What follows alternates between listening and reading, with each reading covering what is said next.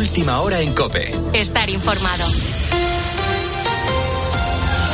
Israel ha seguido atacando este domingo por tierra, mar y aire la franja de Gaza en Oriente Próximo. La presión internacional para un nuevo alto el fuego continúa después de que se rompiera la tregua entre Tel Aviv y Hamas el pasado viernes. La delegación israelí para la negociación con el grupo terrorista, de hecho, se retiró de Qatar, uno de los mediadores, este sábado. El norte de Gaza, David Casado, está prácticamente arrasado tras dos meses de ofensiva. Tras siete días de tregua entre Israel y Hamas, este fin de semana se han reactivado los bombardeos a la franja de Gaza, especialmente en el norte y en el centro de la región. Según las fuerzas hebreas, han atacado al menos 400 objetivos y han descubierto infraestructuras terroristas en puntos como escuelas y hospitales. Sin embargo, siguen aumentando el número de víctimas. Se han elevado a 200 los palestinos muertos en las últimas horas. Por todo ello, la presión internacional para otro alto al fuego ha aumentado sobre Israel. Estados Unidos es inequívoco. Se debe respetar el derecho internacional. Queremos ver una Gaza y Cisjordanias unificadas bajo la autoridad palestina. Contundente la vicepresidenta de Estados Unidos, Kamala Harris. Algo que, como ha explicado el presidente de Israel, Benjamin Netanyahu, no está dispuesto a permitir. Se cumplen cinco años con el Consejo General del Poder Judicial bloqueado en España y lo hace en un clima de total desencuentro entre los partidos para renovarlo, especialmente entre el PSOE y el Partido Popular. El sistema judicial se sume en su crisis más importante de la historia democrática con advertencias desde la Unión Europea y otras instituciones. ¿Qué consecuencias tiene para los ciudadanos este bloqueo? Pues vamos a repasar todos los detalles con Patricia Rossetti. El problema es que los ciudadanos confundan la situación y crean que en los juzgados se hace política, nos dicen fuentes del Consejo. La justicia sigue trabajando. El problema principal está en el Supremo. No se pueden cubrir las vacantes y las sentencias se retrasan. En los tribunales superiores y audiencias provinciales pueden continuar en funciones, pero en la carrera judicial no se puede ascender, está bloqueada. Lo que está claro, dice un vocal a COPE, es que nos hemos comido un mandato. Da igual de la sensibilidad que sean los vocales. Hay unanimidad para describir la situación Pesimismo, desastre, hartazgo o incertidumbre son las palabras más utilizadas. No hay renovación ni la esperan. Desde dentro siguen trabajando, hacen lo que pueden, pero no les gustan que les cuestionen la legitimidad. Están prorrogados. Si no ha habido renovación es responsabilidad del Parlamento. Si la desaparición del delito de sedición fue un obstáculo, ahora con la ley de amnistía lo ven más complicado. No ven voluntad política. A todo esto, la reunión celebrada en Ginebra entre el PSOE y Junts con un verificador va a estar muy presente en el panorama político de la semana. Una semana marcada por la celebración el miércoles del 45 aniversario de la Carta Magna de la Constitución en un ambiente de gran crispación. Con la fuerza de ABC. Cope, estar informado. Con la llegada del frío comienza la temporada en la que muchos amantes del esquí se desplazan hasta las diferentes sierras de España para desconectar de las ciudades. Tenemos 36, 36 estaciones de esquí, lo que supone unos mil kilómetros de pistas. Este año las estaciones españolas han invertido algo más de 74 millones de euros. El Valle de Arán en Cataluña, la de Formigal en Huesca o la de Navacerrada en Madrid son algunas de las más conocidas. Sierra Nevada, por ejemplo, en Granada, ha conseguido un 50% de ocupación este fin de semana, el primero que han abierto al público, algo que incrementará si comenzarán a caer más copos de nieve. Antonio Rodríguez es el dueño de un bar allí. Pues mira, que me espera que ayer nevó un poquito las pistas, están arreglándolas. Me esperaba buena, una temporada. De visitantes hay bastante y ya he dicho, esperas que llegue un poco más. Los camiones están trabajando bastante bien y se meta un poquito más de frío, 50%. Bueno, para que te hagas una idea, solo el año pasado Sierra Nevada, esta estación, superó el millón de usuarios. Los ingresos totales por año en España de las estaciones de esquí suelen superar los 100 millones de euros. Tienes más información en nuestra página web en cope.es. Seguimos en la noche de Cope con Adolfo Arjona. Cope, estar informado. ¿Qué piensas?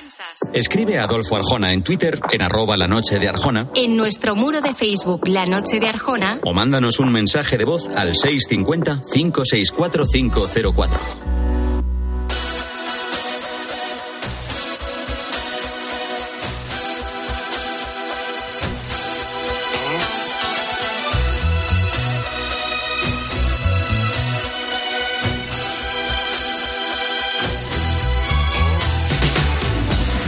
Dicen que nunca te acostarás sin saber algo nuevo.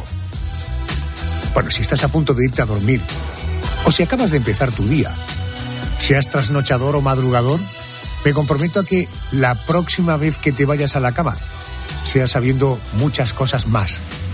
Por eso, ahora en la noche de Arjona, nos rodeamos de expertos para resolver preguntas aparentemente sencillas, pero sobre todo preguntas con respuestas que nos ayuden a entender.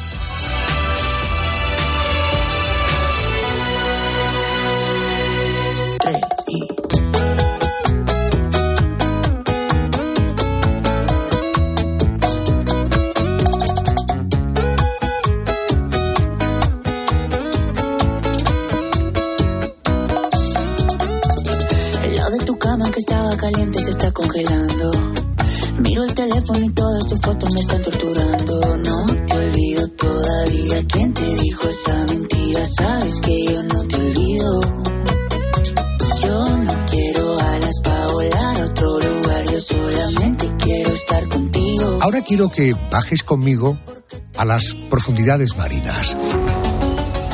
Aunque hace ya más de un siglo que se hundió, el Titanic sigue estando de actualidad. Este año cinco personas fallecían cuando intentaban bajar hasta los restos del barco en un submarino llamado Titán. ¿Recuerdas que hicimos un especial? Bueno, hace solo unos meses, el director de cine James Cameron aseguraba que ha hecho más de 30 inmersiones para ver los restos del barco. De hecho, según sus cálculos, ha pasado más horas junto al Titanic que el propio capitán. No es una exageración decir que hice la película porque quería hacer una inmersión en el pecio del Titanic.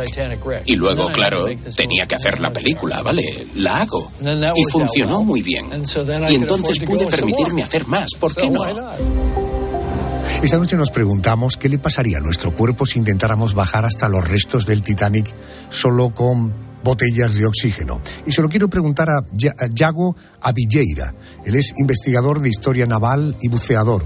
Yago, buenas noches y bienvenido a COPE. Buenas noches, Adolfo. Aclaremos, eh, ¿a qué profundidad podemos bajar eh, eh, a las, digamos, profundidades marinas sin que nuestro organismo sufra? Eh, Pregunta complicada. El récord, el récord absoluto está en 421 metros. Pero lo normal es un buceador normal y corriente no suele pasar de los 40. ya para eso necesita luego otra tecnología. Y nuestros chicos de la Armada, nuestros buceadores de la Armada, no pueden bajar, por ejemplo, de pasar de 90 metros. Y eso teniendo el buque de buceo, el Neptuno, encima si no, no pueden llegar a esas profundidades. Pero el récord en plataformas está en 421 metros. Pero ahí se tienen que utilizar mezclas de gases, supongo, que permitan que un ser humano pueda bajar a esa profundidad. Oiga, a partir de esta profundidad, ¿cuáles serían los primeros órganos en verse afectados? El primer órgano desafectado es el, son los oídos. Incluso lo podéis ver en la piscina. Un poquito que baje te duelen los oídos. Esos, pero bueno, soplando un poquito, tapas la nariz, soplas un poquito por la nariz y ya compensas y vale. El, el problema sobre todo es el, el oxígeno en nuestro cuerpo, que al, al haber una mayor presión aumenta la concentración de oxígeno y llega un momento en el que se vuelve letal, eh, tal cual. El oxígeno nos mata, sí, en elevadas concentraciones. con aire normal, con el aire que respiramos, se podría bajar hasta 90 metros, ahí es donde está el límite. Y luego ya esta gente que baja especial para plataformas petrolíferas y así ya lleva una especie de mezclas donde se quita oxígeno, se sustituye por gases neutrales como, como el trinis, bueno, y, y van haciendo sus mezclas. Pero claro, hay que saber, no es, mucho, no, no es tiras hacia la piscina. Claro. Y, Yago, me hablas del oído, lo primero que hay que aprender es a compensar cuando empiezas a bucear, pero ¿a qué otros órganos afectaría la presión? Mm, en principio no les afecta la presión. Nuestros órganos están preparados para soportar eh, esas presiones. Claro, no a 4.000 metros no hay estudios científicos de, eso, no, no los hay. Pero el problema es que te es el, el oxígeno. La concentración de oxígeno es, letal. Al principio es como un ale de borrachera, claro, la gente incluso se quita el respirador y habla con los peces y cosas así, pero a más profundidad es letal. Lo que se llama estar narcotizado. He leído que a 4.000 metros de eh, profundidad donde se encuentran los restos del Titanic, la presión sobre un cuerpo, permítame que insista en lo de la presión, eh, la presión sobre un cuerpo sumergido es de 400 atmósferas. ¿Qué significa esto exactamente? Significa que tenemos la 400 veces la presión que tenemos en superficie a nivel del mar. Mm, por ejemplo, si nos subimos una montaña nos van a molestar un poquito los oídos porque hay menos presión, o lo mismo cuando bajamos, cuando vamos viajando en coche y bajamos la montaña, o, al subir en avión, también damos ahí las diferencias de presión. 400, una atmósfera es la presión que hay atmosférica a nivel del mar. 400 atmósferas es 400 veces la presión que estamos soportando en condiciones normales. Es, es muchísimo. Y el problema es eso, que el, oxígeno y todos los gases se concentran 400 veces más y es lo que nos va pues a, matar directamente. Eh, Yolanda, el señor Avilleira te, te escucha, seguro que tienes alguna curiosidad. Sí, yo quería ir a algunos supuestos. Supongamos que bajamos en un submarino a cuatro kilómetros de profundidad. ¿Es posible una vez abajo salir del submarino sin que nuestros órganos lleguen a sufrir? No, no es posible no es posible. Pero lo que sí hacen, eh, se hicieron mucho a principios del siglo XX, son trajes eh, de robot, eh, trajes como el de Iron Man. la definición técnica es submarino con forma, con forma humanoide, es decir, un, una especie como de traje robótico, totalmente hermético, con el que puedes andar por el fondo del mar a, a grandes profundidades. No sé dónde está el récord de eso, sé que se usó mucho en el siglo XX, ahora están en desuso, pero es la única opción, el salir del submarino, ponernos ese traje de Iron Man, por así decirlo, y con eso sí que podríamos explorar, aunque, insisto, no sé en cuánto están los récords de, de profundidad. Es un submarino, estás aislado completamente del fondo, no puedes, no puedes resistir esa presión de 4.000 metros de profundidad. Vamos con un segundo supuesto. Imaginemos que conseguimos bajar solamente con oxígeno a la profundidad del Titanic. ¿Cuánto oxígeno necesitaremos y qué vamos a ir viendo según vayamos bajando? Eh, a ver, suponiendo que fuera posible, lo que vamos a notar si los 40 primeros metros hay mucha luz, luego la luz desaparece, dependiendo de las aguas hay aguas en las que desaparece a los 400 metros la luz, hay aguas en las que a los 70 metros ya estás oscura, depende de la turbidez, depende de muchos factores. Estás notando que vuelas en flotas en una masa oscura y, te mueven las corrientes, te mueven y, es bastante incómodo. De hecho, acabas por cerrar los ojos y, centrarte mejor en, el trabajo a realizar. Y lo que vas a ir notando es eh, una especie como de pesadez de pesadez de dolor de cabeza, que irá aumentando, claro. Y, y que, bueno, nosotros no lo vamos a notar porque respiramos igual, pero cada vez que respiremos vamos a meter una cantidad de aire eh, brutal. Hablábamos antes, 400 atmósferas, pues cada inhalación va a ser 400 veces más aire, lo cual implica una maquinaria capaz de meternos todo ese aire en una sola respiración, eh, cosa que, bueno, tendrá sus limitaciones técnicas. Bueno, eh, vamos ahora con la salida. ¿Cómo debemos subir a la superficie para no dañar ningún órgano, por tanto, desde la profundidad a la superficie? Sí, lo más importante sobre todo es eh, ir soltando aire, no aguantar la respiración. Es bueno, de hecho, en, la Segunda Guerra Mundial, submarinos que quedan atrapados en el fondo, intentan escapes y tal, aguantan la respiración y suben, suben cadáveres arriba, le revientan los pulmones. Y luego también hay que respetar los, los tiempos de descompresión que decimos los buceadores. El nitrógeno, que está es un 78% del aire que respiramos, 79%, pues un porcentaje muy alto del aire atmosférico es nitrógeno. Y ese nitrógeno, al, al bucear, aumenta la concentración y se mete en nuestra sangre. Y entonces hay que subir despacio respetando la descompresión para que no nos monte burbujas el efecto aspirina, por así entendernos. Tenemos todo ese, nitrógeno disuelto en la sangre. Si subimos de golpe, vamos a propiciar pues como una aspirina, burbujitas en la sangre, y eso es muy malo, porque puede dar embolias, trombos. Eh, entonces, hay que respetar la descompresión. Correcto. Eh, eh, ojo porque después de oído esto hemos puesto supuestos no solamente extremos, sino imposibles, pero en todo caso el mundo del buceo está perfectamente reglado, se trabaja con una altísima seguridad, naturalmente hay que pasar pruebas teóricas y prácticas para poder hacer un buceo, digamos, recreativo, incluso el profesional, eh, con toda la seguridad y respetando la descompresión y las pautas que te indican en tu proceso de formación, es un deporte absolutamente seguro. Yago Avilleira, investigador de historia naval y buceador. Señor, gracias por atenderme. Gracias. Buenas noches, Adolfo. Buenas noches. Dejamos los porqués, volveremos inmediatamente con otro. Pero antes te quiero formular una pregunta. ¿Eres de los que piensas que cualquier tiempo pasado fue mejor? En todo caso, si la vida no te ha dado ningún gran revolcón, cuando miras atrás, seguro que piensas en aquellos maravillosos años. Hoy 1985. Ese año llegaban malas noticias desde Hollywood. El actor Rock Hudson fallecía tras una dura batalla contra el SIDA. Tenía 59 años. Deseo pedirle un favor. ¿Podrá dejar de meter sus narizotas en mis asuntos? En 1985 se produjo un hallazgo que sorprendió al mundo. Habían encontrado un transatlántico que permanecía hundido desde 1912. ¿A quién se le ocurrió el nombre de Titanic? ¿Fue a usted, Bruce? La verdad es que sí. Y en 1985 todo el país miraba a Barcelona, porque allí una banda de atracadores se hacía con un de más de mil millones de pesetas. Habían robado en la central del Banco Hispanoamericano. 1985 fue un año importante en la vida de los aficionados a los videojuegos. Nintendo lanzaba Super Mario Bros. Y aquellos que preferían los ordenadores celebraban la llegada de la primera versión de un sistema operativo llamado Windows. Ventana. Mientras que los ordenadores evolucionaban, la televisión hacía todo lo posible para seguir entreteniéndonos. Se estrenaba el programa Como Pedro por su casa, presentado por Pedro Ruiz.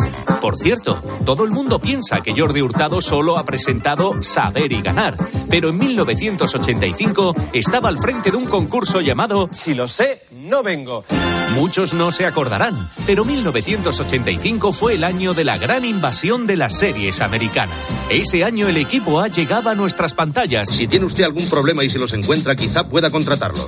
Y también lo hacía Michael Knight a bordo de El Coche Fantástico. Recuerda que estás trabajando, no de vacaciones. Unos extraños personajes que se escondían bajo apariencia humana y comían ratones enteros eran los malos de otra serie que llegaba a España. Su nombre, V. Y por primera vez veíamos a un detective que hablaba por teléfono a través de su zapato. Se trata del Superagente 86. Habla el jefe. Hola, jefe, habla Smart. Los más pequeños se divertían y aprendían con David el Nomo. Para los no tan pequeños, también hubo una serie que triunfó a lo grande. Así comenzaba cada tarde la serie Falcon Crest con la malvada Angela Channing como una de las protagonistas. Y en 1985 fuimos muchos los que soñamos con viajar en el tiempo junto a Marty McFly en la primera película de Regreso al futuro. ¿Dónde demonios están? La pregunta apropiada es ¿cuándo demonios están? Y en 1985 se estrenaba una película que marcó a toda una generación, Los Goonies. Es lo más increíble que he visto jamás. Mientras esto pasaba en las salas de cine, que no es poco, en las radios sonaba la canción de más éxito en 1985, Ni tú ni nadie de Alaska y Dinarama, aunque durante los meses más cálidos del año, los reyes fueron ellos. Devuélveme a mi chica de hombres G fue el tema más bailado y cantado en España en el verano de 1985, un año que, por cierto, vio nacer a una estrella internacional. Whitney Houston publicaba su álbum debut de título homónimo, vamos, que se llamó como ella, un trabajo del que vendió más de 20 millones de discos.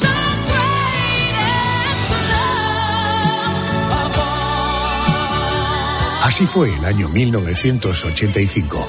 Vamos a seguir haciéndonos preguntas.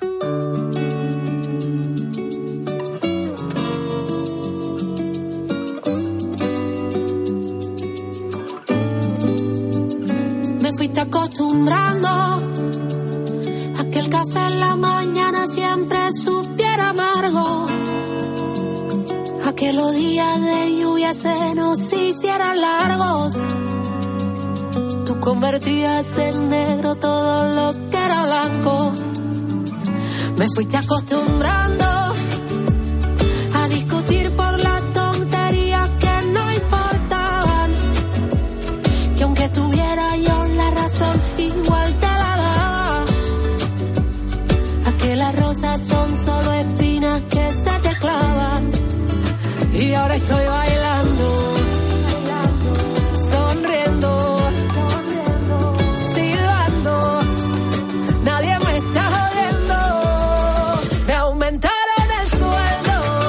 hablando de situaciones donde uno no está jodido, cierra los ojos. Intenta sentir la situación que te voy a intentar describir.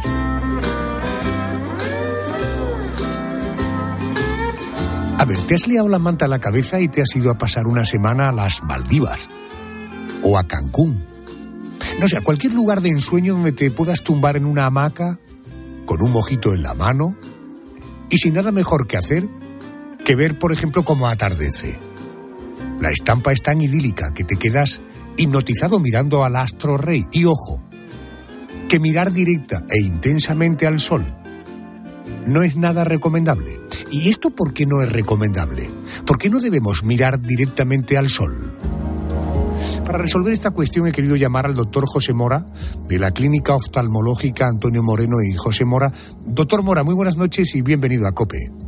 Muy buenas noches, Adolfo. ¿Cómo estamos? Muy bien, muchas gracias. Intentando no mirar directamente al sol, ni siquiera en un atardecer, pero ahora vamos a saber por qué. Eh, pregunta directa: ¿por qué no debo mirar, mirar directamente al sol durante un atardecer? Bueno, realmente un atardecer, la incidencia del sol es menor que en otras horas del día. Realmente lo que no se debe mirar al sol cuando hay alta incidencia de él durante el día. La verdad es que el sol puede afectar, tiene varias capas la, la luz que emite, entre ellos están los rayos ultravioleta y los infrarrojos, que pueden hacer que las capitas que van envolviendo al ojo se vayan afectando. Por ejemplo, en la parte anterior del ojo tenemos una capa que se llama córnea, que si o bien mirando al sol en un atardecer o bien esquiando en la, en la sierra, por ejemplo, sin protección, que al final es lo mismo. La cosa es que al tener la, luminosidad del sol directa puede hacer que se inflame esa, esa córnea, se hace una cosa que se llama queratitis. Luego, las, las cataratas, por ejemplo, está demostrado que aumenta la incidencia en personas que están trabajando al aire libre o pescadores o agricultores, tienen más cataratas que la población general. Y luego lo más importante es si el sol llega al centro de la mácula. La mácula es el centro de la retina. Justo ahí es donde tenemos la, la máxima visión y donde vemos las líneas rectas. Si el sol incide directamente ahí, que es muy típico, en personas que ven eh, un eclipse de sol sin protección correcta. Esa, Entiendo. esa, Eh, eh, doctor, pero la, la retina, digo por aclarar, que es como eh, la bola de color que tenemos en el ojo. Eso es, la retina es el fondo del ojo. El fondo ¿vale? del ojo, Donde están todas las células cuya misión es la visión perfecta, el centro de la visión. Justo ahí es donde enfocamos nosotros la visión. Si lo que estamos mirando directamente es el sol en su máxima intensidad, puede quemarnos esa zona y nos quedaría una manchita negra perenne para siempre, que se llama escotoma, que son muy típicos en personas que ven directamente, sobre todo, eclipses de sol. O sea que realmente no es tan importante un atardecer, que la incidencia es menor, sino mirar el sol cuando está en su máximo esplendor. Ahí es peligroso, de verdad. Eh, fíjese que yo le he preguntado por el atardecer y usted me habla de la incidencia del sol, por tanto no estamos hablando en un momento en el que el sol incida especialmente. ¿El amanecer tendría la misma explicación? Efectivamente. El problema sería eh, una hora del día donde el sol está completamente mm, al descubierto, no hay nubes, no hay nada que tape eh, el sol, ni nosotros tenemos protección, y ahí más peligroso, verdad, que abusar de la, de la visión del sol en un atardecer eh, también puede afectar. Es mucho menos importante, pero lo importante es siempre hacerlo con una protección correcta. Oye, ¿y es igual de dañino en otoño, invierno que en, no sé, cuando estamos en pleno verano? No, donde más incide el sol siempre es en verano y tampoco a cualquier hora del día. Las horas del día más frecuentes o más peligrosas son de 12 de la mañana a 5 de la tarde. Ahí donde el sol, que es la misma hora donde tenemos que tener cuidado con la piel. O sea, al final es todo lo mismo. El sol, donde puede quemarnos la piel, el ojo o otro órgano, son la hora de máxima incidencia, que suele ser eso, desde el mediodía hasta las 5 de la tarde, por ahí en agosto, sobre todo en verano, según la, la- la zona, la zona del mundo, lógicamente, es donde, donde más peligroso es. Correcto, por tanto, desde la hora del Ángelus hasta las 5 de la tarde sería el periodo horario más complicado. Eh, eh, Mónica, seguro que tienes alguna curiosidad que resolver. Sí, claro. Eh, en mi caso, eh, doctor, que a mí me encanta ir a la playa, ¿no? Esa, habla de la mayor incidencia del sol, de esas horas. Hay que eh, tener cuidado. ¿Cuál sería la mejor manera de disfrutar, ya sea del sol a pleno día o del atardecer o del amanecer o incluso de un eclipse? La mejor manera de disfrutarlo sin hacerme daño en los ojos. Pues nada, protección solar de todo tipo. Lo más importante es una gafa de sol homologadas, eso es importantísimo. En caso de que queramos ver un eclipse solar, que es muy poco frecuente, pero cuando, cuando aparece en nuestra zona de, de residencia, pues gusta verlo. Pues en esos casos siempre protección especial para o soldadores o eclipses, que son parecidos, pero eso en caso ya extremo. Pero un día normal, su buena protección con, con gorra, con sombrero, sombrilla, una pérgola y sobre todo gafas de sol homologadas. Eso es muy importante. Porque eso hay que aclararlo, ¿verdad? Que las gafas de sol siempre, siempre hay que comprarlas en un centro especializado o si no nos estamos arriesgando exactamente a qué. Bueno, estamos arriesgando a que el sol, a que los rayos ultravioleta del sol entren en el ojo sin protección. No, no debemos confundir la oscuridad que tiene el cristal con la protección a los rayos ultravioleta, que no tiene nada que ver. Es decir, una cosa es que la, que, el, que la gafa proteja de los rayos ultravioletas, que eso cualquier gafa homologada de óptica lo tienen, y otra cosa es que sea más o menos oscuro, que eso hace que, estemos más o menos cómodos en cuanto a la luz, pero te están protegiendo bien de los rayos ultravioleta. El problema es cuando compramos una gafa que no son buenas, que no son homologadas, que son muy oscuras, la pupila se nos dilata porque parece que es de noche y al no tener protección de los rayos ultravioleta, toda esa incidencia de luz que va a llegar, pues eso, a la córnea, a la catarata, a la mácula y sin ningún tipo de, barrera. Entonces es importante que estén homologadas, no solamente con filtro de color, sino lo más importante, con filtro para los rayos ultravioleta. Eh, le saco de la situación en la que he querido meterle de mirar al sol directamente, el perjuicio que tiene, las recomendaciones para que no nos haga daño, pero aprovechando que está usted aquí conmigo, eh, permítame que, de, apelando a su capacidad de síntesis, me diga tres recomendaciones básicas que nos haría para cuidar nuestros ojos y nuestra visión. Pues mira, las tres más importantes son una buena hidratación con lágrimas artificiales, siempre que, que la que la capa externa de la, de la córnea esté protegida y bien, bien hidratada, hace que ahí no haya problema de, bacterias ni de incidencia de otro tipo de problemas. Una buena protección del sol, que lo hemos dicho, gafas de sol homologadas y una buena graduación. Siempre que tengamos un problema o bien de cerca o bien de lejos, estar viendo con las gafas bien graduadas o con lentillas o con cirugía hace que la salud ocular sea la mejor posible. Siempre esas tres cosas. Eh, hidratación del ojo con la lágrima artificial, protección solar en caso de que sea de día estemos en la calle y luego una buena graduación para, supongo, no forzar a los ojos y la visión y por tanto una buena graduación nos va a permitir tener el punto de relajación necesario, ¿correcto? Efectivamente, así es, sin abusar siempre ni de lejos ni de cerca, intentar alternar ambas cosas. Ojo, y si tienes un glaucoma no desarrollado, no te olvides de la gotita diaria, que la gota diaria no tiene ninguna importancia, pero ojo que como desarrolles el glaucoma sí que te metes en un lío eh, ciertamente complicado. ¿eh? Eso, es un mundo, un mundo aparte de esta conversación y es importantísimo, efectivamente. Eh, eh, doctor Mora, muchísimas gracias por atenderme a estas horas. Le mando un abrazo muy fuerte. Muchas gracias, Adolfo y Mónica. Muchas que descanse. Buenas, noches. Hasta luego.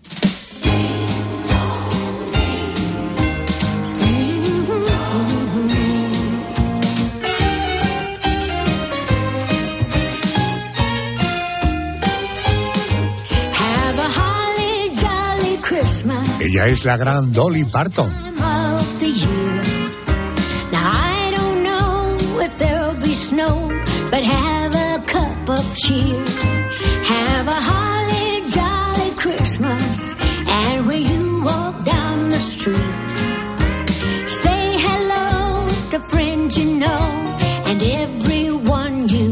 Es una obviedad que estamos en diciembre y ya solo pensamos en cómo celebrar la Navidad. Otra obviedad, ¿verdad? Bueno, preparamos las reuniones con la familia, compramos para hacer una cena súper especial, el cava para brindar y jamás nos olvidamos de que haya al menos una tableta de turrón. Eh, ¿Tú sabes cómo se fabrica? Déjame que te voy a presentar a Primitivo Rovira e Hijos. Bueno, esta es la fábrica de turrones más antigua de Gijona, en Alicante. Se fundó allá por 1850 y Primitivo Rovira es el actual responsable. Señor Rovira, muy buenas noches y bienvenido a COPE. Buenas noches, ¿qué tal? Buenas noches. vamos a comenzar por lo clásico. Turrón del duro o de Alicante y del blando o de Gijona. Eh, ¿Qué ingredientes son los principales para la elaboración de cada uno? Bueno, pues estos dos turrones, aunque al final sean completamente distintos, ¿no? uno grande y el otro duro, los dos llevan los mismos ingredientes, que es almendra marcona, de aquí de la zona, luego miel de romero y de azahar, azúcar y un poquito de clara de huevo. Esos son los ingredientes para los dos turrones. Correcto, fíjate, que aparece que como muy básico, primitivo, ¿cómo se consigue que el duro quede duro y el blando sea blando? Claro, efectivamente, eh, para que os hagáis una idea, el de Gijona es eh, como si fuese el de Alicante, pero que sigue un proceso. Lo pasamos por el molino, luego lo refinamos un par de veces, lo volvemos a moler y luego lo terminamos en el boiset, ¿vale? Y ahí es donde se termina de cocinar el, el turrón de Gijona. O sea, tardamos una semana entera en hacer turrón de Gijona. En cambio, el de Alicante en un día lo podemos lo podemos hacer. Eh, Pedro, tú le procesas una gran afición al turrón, seguro que tienes un turrón de preguntas. Pero un mogollón eh, aturronado. Todas las tabletas, por cierto, primitivo, tienen el mismo grosor y tamaño, es decir, se utilizan distintos moldes para hacer cada tableta. Pues aquí eh, vamos guardando los, el turrón en, en cajones, ¿no? Y luego los, va- los cortamos a mano. Entonces, bueno, eh, la, la tableta normal, ¿no? La que más eh, hacemos, elaboramos, es de 300 gramos, que es la estándar, la, típica. Sí que también hacemos algo de, de 500 gramos, un poquito más gordo. Hay gente que le, que le gusta más también porque es muy tradicional y demás. Pero sobre todo de 300 gramos suele ser, sí. ¿Y, y se siguen elaborando con recetas tradicionales o se han modernizado los procedimientos? Pues sí, nosotros desde 1850, vamos, lo único que ha cambiado aquí en nuestra, fábrica, estamos en el centro del pueblo y bueno, seguimos haciendo todo de forma completamente artesanal, como se ha hecho toda la vida. Y, y bueno, aparte de, usar, pues eso, los mejores ingredientes que encontramos aquí, pues el turrón, la característica que nos diferencia, pues es la, la forma de hacerlo. Nosotros seguimos usando fuego directo para la cocción de la miel, eh, respetamos mucho los tiempos de reposo. Y, y bueno, lo que ha cambiado aquí realmente es solo pues, la, introducción de la electricidad, obviamente. Ahora ya cada, cada maquinaria sí que tiene su motor y demás. Y la, la sustitución de- del carbón que usaban antiguamente por el, por el gas para el fuego. Pero los procesos, las fórmulas y demás son, son las mismas que entonces. Y ya que hemos hablado de modernizar, ahora ya sabemos que hay tabletas de turrón que suelen ser muy variadas, muy variadas, de chocolate, de pistacho, de yema, de fresa. ¿Hasta dónde puede llegar esa variedad? de- ¿Se sigue experimentando con nuevos sabores? Pues nosotros la verdad que nos dedicamos básicamente al turrón tradicional, al de Gijona, Alicante, ¿no? El Lache, todos los turrones de obrador, pues de, de yema, fruta, coco y demás. Luego también hacemos mucha pastelería, pues polvorones, los pastelitos de yema, los panes de Cádiz. Eh, pero sí que algún año solemos hacer alguna, alguna pequeña, pequeña variedad, algún producto así nuevo, pues eh, eh, cada vez estamos haciendo más con, con chocolate, pues hacemos chocolate crujiente, hacemos unas, unas primibolas que, que las llamamos, que son bolitas de chocolate con almendra molida, bañado en chocolate, con almendrita, que eso es, eso es como una trufa, eso es una delicia. Y bueno, nos dedicamos sobre todo al turrón tradicional, pero sí que eso, pues, eh, estamos haciendo mucho sin azúcar últimamente y demás, sí. Y, señor Algo siempre se hace. Co- correcto. Eh, Señor Rovira, ¿los turrones eh, tienen denominación de origen como los vinos? Sí, efectivamente, el turrón de Gijona, el de Alicante y las tortas de Alicante están bajo, bajo, vamos, el amparo del Consejo Regulador de Gijona y tiene indicación geográfica protegida. Claro, te- tenemos, pues para estar dentro eh, del Consejo y que lleve el sello, pues eh, hay que elaborarlos de una determinada manera, ¿no? Como se ha hecho siempre, para preservar y no el, auténtico turrón de Gijona y de Alicante. Y luego, pues, elaborarlos obviamente con almendra de aquí, con mieles de aquí, en fin. Estamos bajo, bajo la protección del Consejo, efectivamente, sí. Bueno, pues ahí tenemos resueltas las curiosidades que teníamos sobre la pregunta de cómo se fabrica el turrón. Primitivo Rovira, gracias por atenderme. Buenas noches, gracias. Buenas noches, muchas gracias.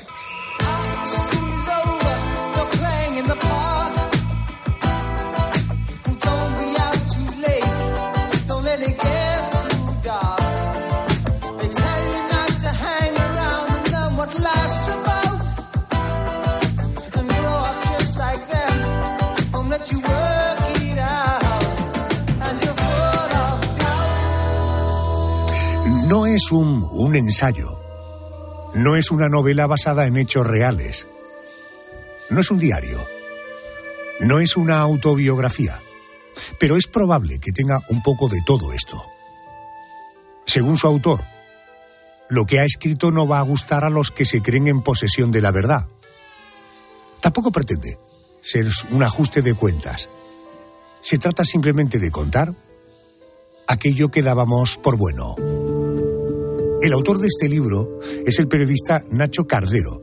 Es el director del prestigioso diario digital El Confidencial. Creo que le tengo en línea. Querido Nacho, buenas noches.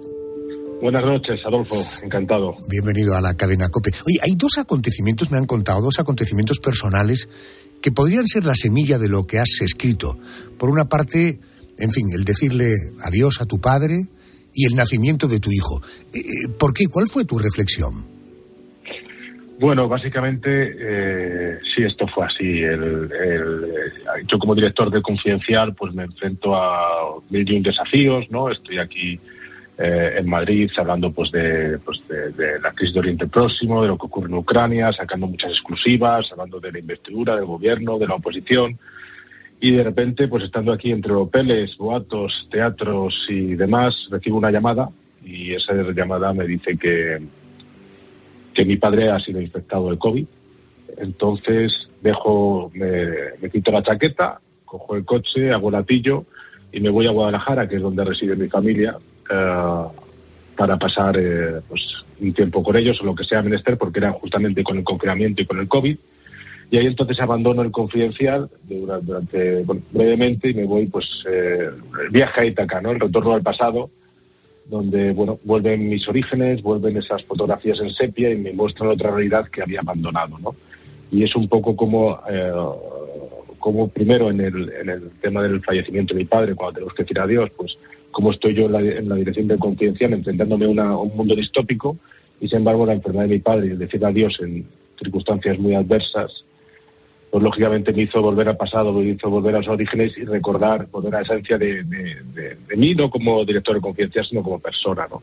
Y después, Adolfo, la otra cosa que fue el nacimiento de mi hijo, también en circunstancias muy adversas, de dos hijos, Catalina y León, eh, pues lógicamente forma parte de este libro, de aquello que dábamos por bueno, porque en un momento en el que uno pues pierde todas las referencias, ha matado a Dios, mata a la patria, eh, pues no, no sabe... Cuál es, de dónde nace y hacia dónde va, pues te quedan pocos referentes y esos referentes para mí eh, son los hijos, ¿no? Cuando pierdes todo, se te derrumba todo el mundo, pues tienes un salvavidas al que asirte, que son los hijos, los carne de tu carne, sangre de tu sangre.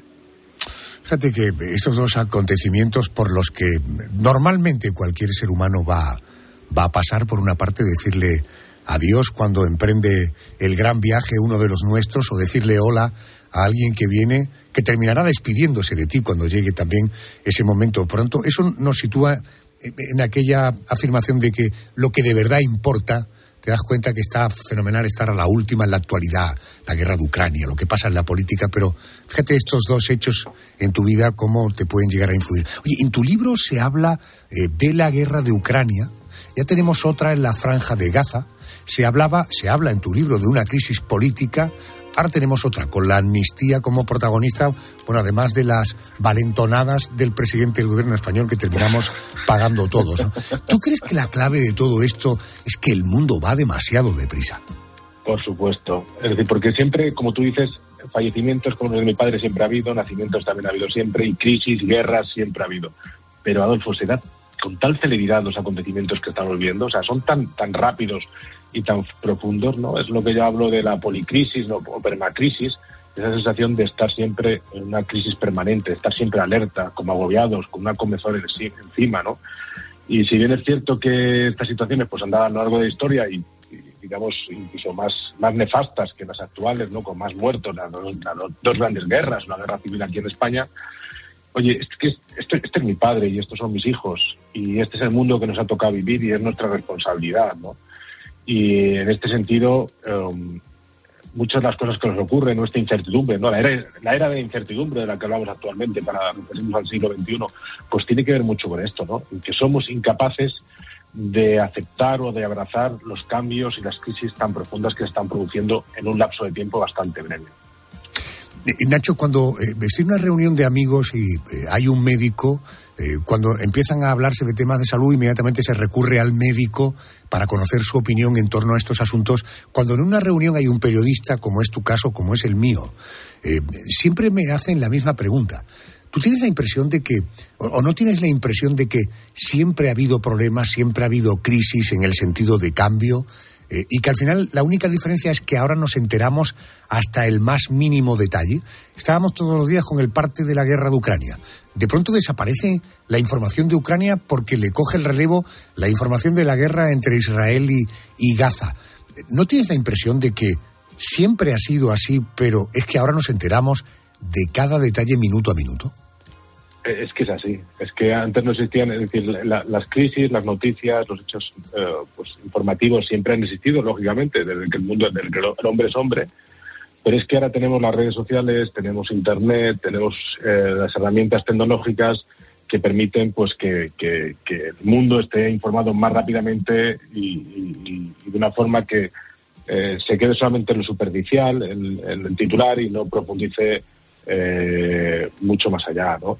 Y es, ese es el problema, es decir, siempre, siempre, siempre ha habido situaciones como las actuales, pero está la aluvión de información eh, que va por tantas autopistas que te quedas en el mismo titular y es capaz de, profundizar más. ¿no? Es la sociedad de la información, que oye, que bienvenida sea, porque cuanto más y mejor informados estemos, pues mejor, pero también es la sociedad del, del conocimiento. Y desgraciadamente esta sociedad del conocimiento, la capacidad de decodificar de interpretar los hechos, pues no es no se da tanto. Y ese es, ese es el gran problema, ¿no? Que, que viene una guerra y nos hemos olvidado de las otras y los titulares de hoy, las, las, las, emergencias informativas de hoy ya no son las, que, las de ayer, ni serán eh, las, de mañana, las de mañana.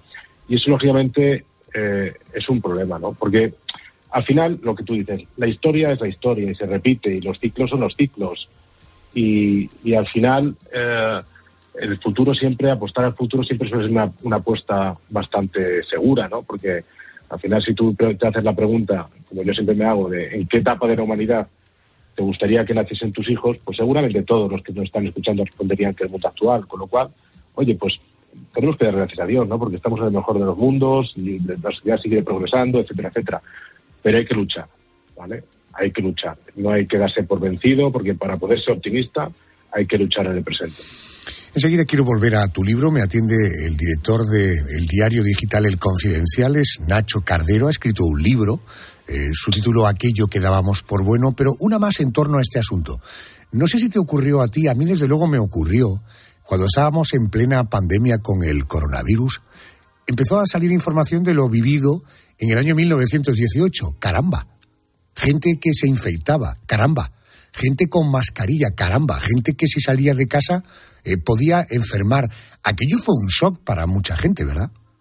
Bueno, eso se define en, en una palabra, que es la fragilidad, uh, ¿sabes? Eh, y es que en, en, un mundo donde todos utilizamos uh, nuestros iPhones, las tablets, donde parece que hablamos del metaverso, ¿no? de las Bitcoin, las criptomonedas, de repente nos en, enfrentamos a una peste primitiva que arrasa con todo. Y nosotros que somos tan listos y tan inteligentes y que tenemos tanta tecnología, somos incapaces de parar, aunque al final las vacunas funcionaron rápido, etcétera, etcétera, pero se llevó por delante a millones y millones de personas, ¿no? Tú te remontabas ahora mismo a 1918, yo me acuerdo que eh, por, por eh, escuché de, eh, leí de Trapiello el, su magnífica crónica de Madrid y él hacía referencia, hacía un paralelismo entre los novios de Manzoni y la peste que asolaba la COVID que asolaba en esos momentos Madrid. Y es que es exactamente igual la desinformación, la falta de coordinación, la incapacidad del sistema sanitario. O sea, a pesar de que han, pasado ya cinco siglos o cuatro siglos y medio, eh, seguimos igual que entonces. Es decir, que, que, a pesar de muchas veces el progreso, la gente lo equipara a la tecnología, a los avances eh, industriales, etcétera, que es cierto, pero el hombre como tal, en cuanto a esencia a sí mismo con un instinto moral uh, de, de, por vida, sigue siendo el mismo. No ha cambiado mucho. Fíjate, yo te decía, enseguida vuelvo a tu libro, aunque creo que desde el primer minuto de la conversación no nos hemos movido, hemos estado orbitando, pero ahora quiero alunizar, ahora quiero pararme. ¿Qué es aquello que dábamos por bueno y luego nos hemos dado cuenta de que no era así? Pues mira, eh, empecemos por, por, el principio, ¿no? Que, perdóname la redundancia, y es que yo soy director del Confidencial, ¿no? Y el director del Confidencial, pues como tú decías, tiene que lidiar pues con titulares como los de pactos que jamás hubiéramos visto, como los pactos de la investidura, manifestaciones, eh, la polarización, eh, pues la, la, la ruptura de, del contrato social. Y esto se produce porque ha desaparecido todo aquello que dábamos por bueno. Por eso este libro yo creo que es un libro muy actual, es muy de este momento. Eh, lógicamente está escrito con los sentimientos, lo que las entrañas de lo que estoy viviendo en este momento, ¿no? ¿Y qué es aquello que damos por bueno? Pues eh, tú lo dejabas caer antes entre líneas. eh, la verdad. La verdad ha muerto. Desgraciadamente la verdad ha muerto. Ahora existe una cosa que es el relativismo, que yo a mí me gusta el relativismo, ¿no? Pero no de la forma tan radical que se produce hasta ahora, que te permite decir una cosa y la contraria en un lapso de, nada, de, de, a decir días, pero incluso de horas, ¿no? Como me ha sucedido a mí muchas veces, ¿no? Para mí lo más importante también son los principios y valores, y valores, ¿no? Eh, que es eh, la moralidad. Pues la, la, moralidad también se ha ido disolviendo como un azucarillo, ¿no? Eh, muchas de las cosas que estamos oh, oh, viendo, leyendo actualmente en la prensa y que discutimos si son legales o si son ilegales, muchas veces a mí me dan igual, porque de lo que te cita seguro, Adolfo, es que son totalmente inmorales, no voy a decir amoral, sino inmorales, ¿no? Pues la moral también ha muerto y, la convivencia, ¿no? Vivimos en un mundo, la España de los muros, ¿no? Que el debate de investidura, ¿no? Pues eso, la España de los muros, ¿no? Antes, pues, eh, más o menos podíamos convivir en paz en una de nuestras diferencias, o cada uno teníamos nuestra ideología, en nuestras ideas propias, pero bueno, había una especie de, calma chicha que nos permitía un poco surfear eh, esta sociedad nuestra, ¿no? Y de repente no es. La polarización absoluta, los unos contra los otros, los míos contra los tuyos. El bien es lo que, lo que me beneficia a mí y el mal es lo que me perjudica, ¿no? Y este es el mundo con el que nos encontramos. Y esto, pues la verdad, la convivencia, la moral, son esas columnas que, se han caído. Es aquello que dábamos por bueno y que no era tan bueno, o así por lo menos lo vemos en el presente. Déjame dos para terminar. Eh, esta pregunta que te hago parece eh, sacada de absolutamente el contexto de nuestra conversación, pero estoy seguro que los oyentes eh, van a llegar a alguna conclusión. No cuando se publicó este libro. ¿Cuándo acabas tú el libro y lo entregas para que se empiece a fabricar. ¿Te acuerdas la fecha más o menos?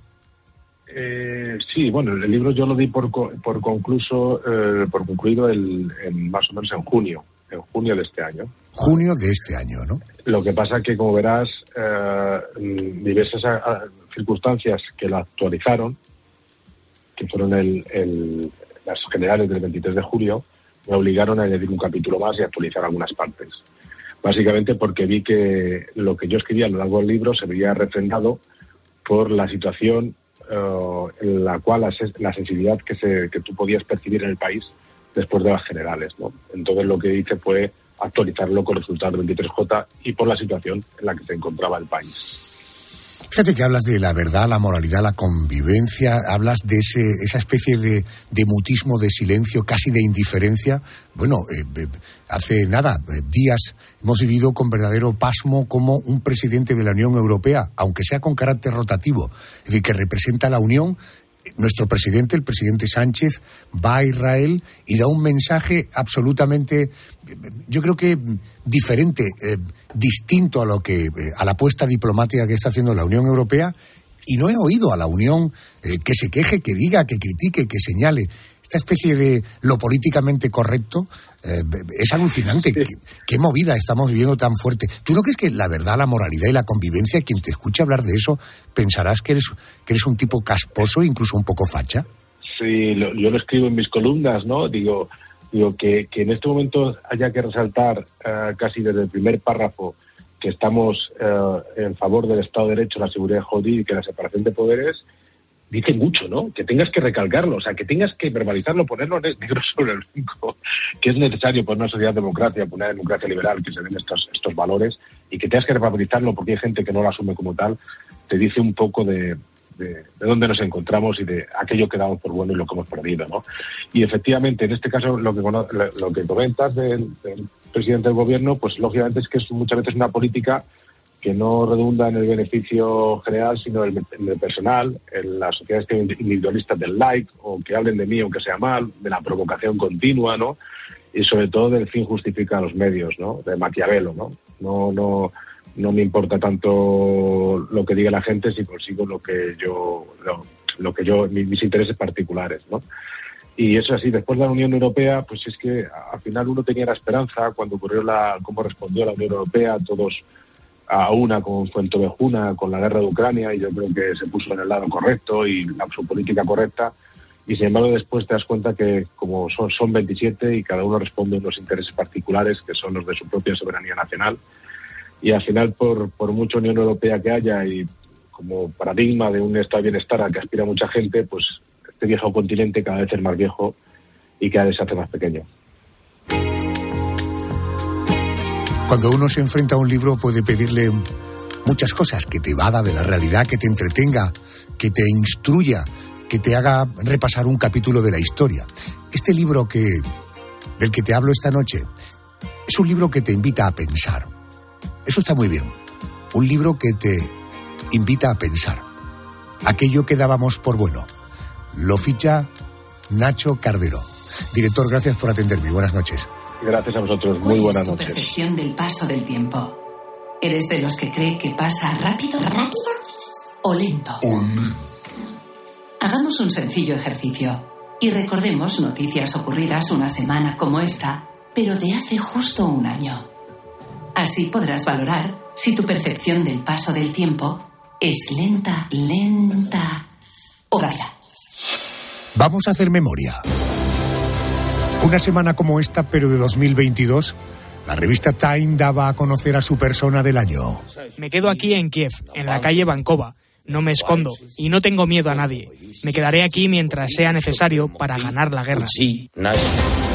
Es la voz del presidente de Ucrania, Volodymyr Zelensky. Él fue elegido, Andrés, para protagonizar la portada de esta prestigiosa publicación. Pues sí, Arjona, una elección que se realiza cada año desde 1927 y hasta que el año hasta el año 99 era llamada Hombre del Año. A partir de ahí se cambió a Persona del Año. La lista de elegidos es larga desde Winston Churchill a John Fitzgerald Kennedy, pasando por San Juan Pablo II y Elon Musk, entre otros. Esta semana se cumple un año de la elección de Zelensky como persona del año de la revista Time. Hoy, la, eh, hoy día la guerra entre Rusia y Ucrania continúa, aunque el foco mediático ya no apunte hacia allí, sino hacia otra guerra. Vamos a recordar hechos, noticias, acontecimientos sucedidos una semana como esta, pero de hace justo un año. Nuestro objetivo es poner a prueba tu percepción del paso del tiempo. ¿Tú tienes la sensación de que los últimos 12 meses han pasado rápido o lento?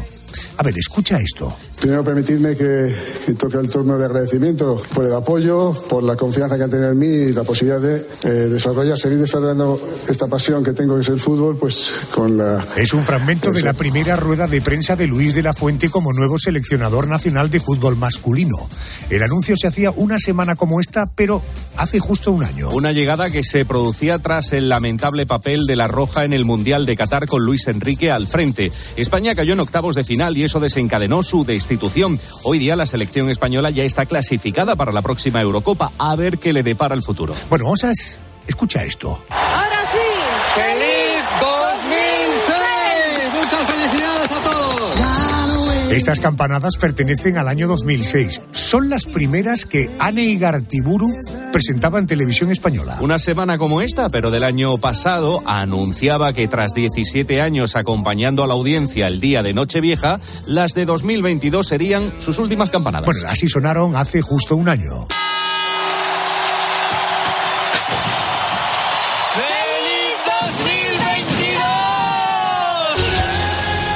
Ay, a ver el 24 que está a punto de llegar si nos trae un año todavía más perita, un año que nos haga a todos más felices.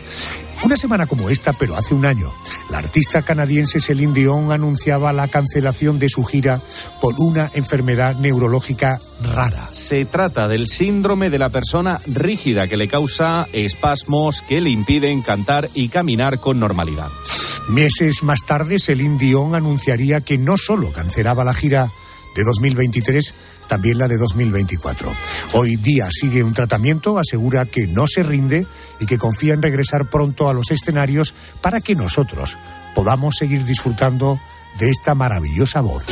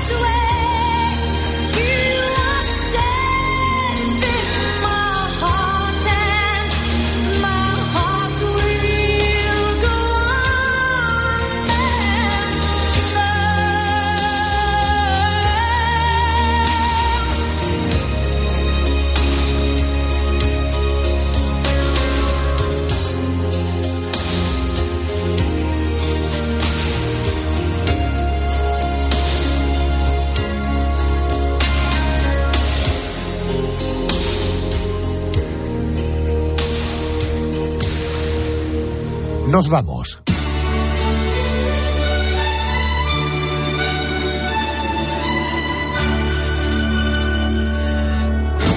Ha sido un placer compartir de nuevo tiempo de radio.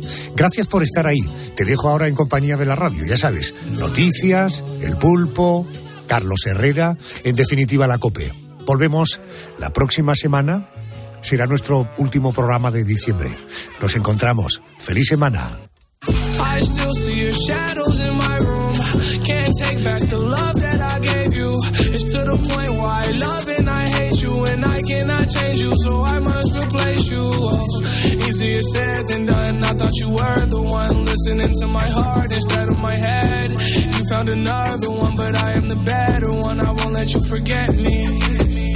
I still see your shadows in my room. Can't take back the love that I gave you.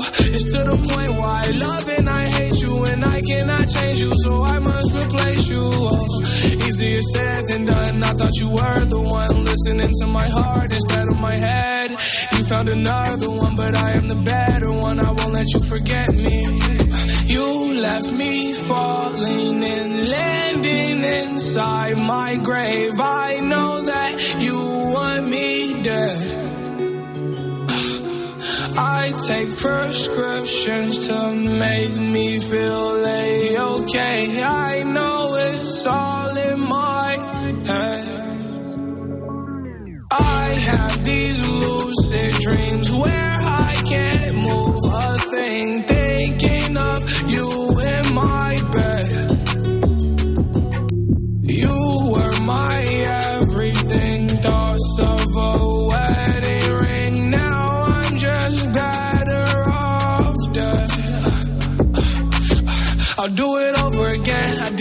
it to end. Now watch it blow in the wind. I should have listened to my friends. Leave this shit in the past, but I wanted to last. You were made out of plastic, fake.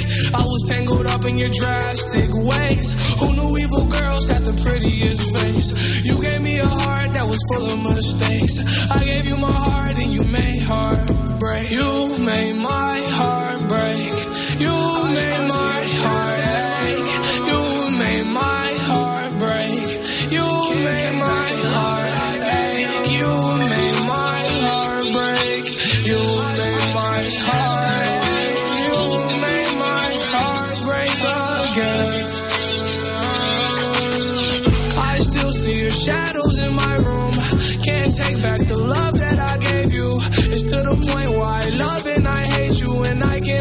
Change you, so I must replace you. Oh, easier said than done. I thought you were the one listening to my heart instead of my head. You found another one, but I am the better one. I won't let you forget me.